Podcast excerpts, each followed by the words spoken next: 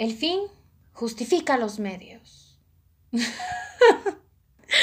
Hello mundo, bienvenidos a este su podcast Ciencia Política para Todos. Soy yo, Naomi Joyer Celis, su host. Y bueno, espero no empezar todos los episodios así con una payasada, pero es que tenía que decirlo, tenía que decirlo para que ustedes sepan de entrada de qué vamos a hablar el día de hoy.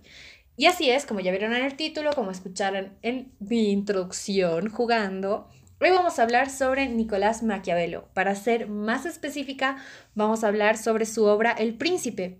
Yo les recomiendo que lean El Príncipe, pero bueno, aquí les voy a dar unas pequeñas pautas sobre lo que habla esta gran obra de arte que es El Príncipe. Empecemos diciendo que Nicolás Maquiavelo nació en 1469 y murió en 1527.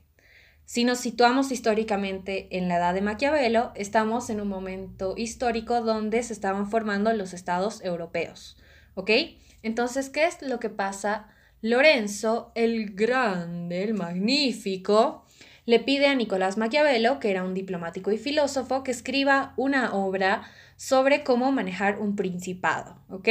Porque esa época eh, Europa estaba dividida en principados, era un caos total, todos se atacaban entre todos, todos querían comerse entre un principado y otro y no sabían cómo gobernar porque todavía no estaban establecidos los estados, no se habían conformado, ¿ok? Entonces, el fin de esta obra es eh, básico, es cómo obtener un principado y cómo conservar este principado dentro de los tiempos de crisis, ¿ok?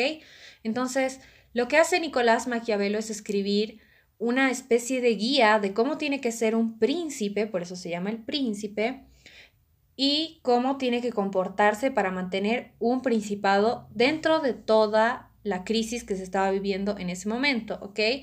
Eh, entremos en, esa mentalidad, ¿no? Porque, bueno, ya, ya voy a hablar más adelante de eso. Pero entonces, Maquiavelo hace una lista de características que tiene que tener un príncipe y muchas personas solamente sacan de, esas características eh, que un príncipe tiene que ser malo, para nada.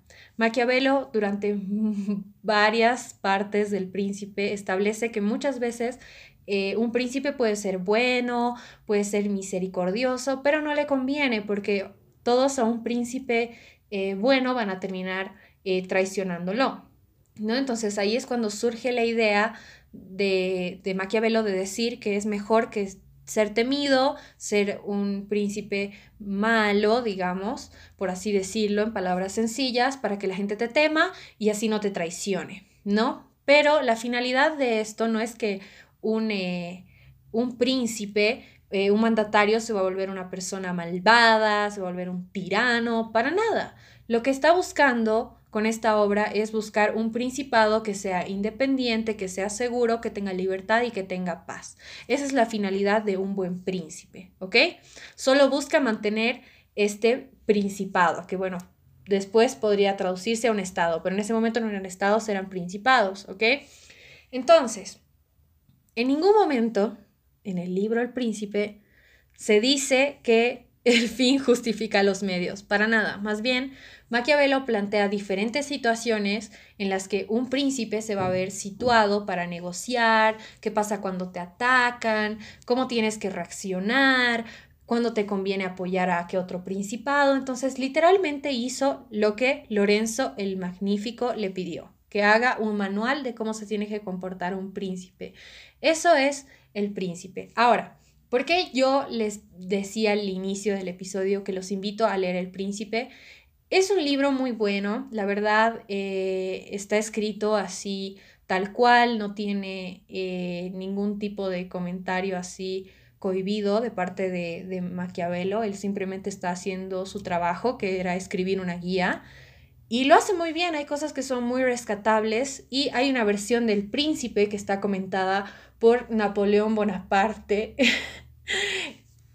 Esa versión, yo les digo, gente así, de como amiga, yo les digo, léanla. Si pueden leer El Príncipe, lean El Príncipe una vez y de ahí vean los comentarios de, de Napoleón, porque, oh my god, obviamente Napoleón mucho tiempo después decide comentar esa, esa obra con, con los conocimientos que él tiene, pero sus comentarios son súper cómicos, eh, es muy infantil Napoleón con algunos comentarios que hace sobre el príncipe, pero de verdad es una joya, eh, se van a reír con algunas cosas, en otras también van a entender la evolución de un consejo hecho para un principado a para un estado, ¿no? Que bueno, esas distinciones ya las hace Napoleón, pero bueno, los invito a escuchar eh, el audiolibro y hay audiolibro del príncipe, si son más personas de leer, entonces léanlo y si no sé si hay versión audiolibro de El príncipe comentado por Napoleón, pero yo les digo audiolibros porque si escuchan podcasts es porque les gusta escuchar las cosas, ¿no?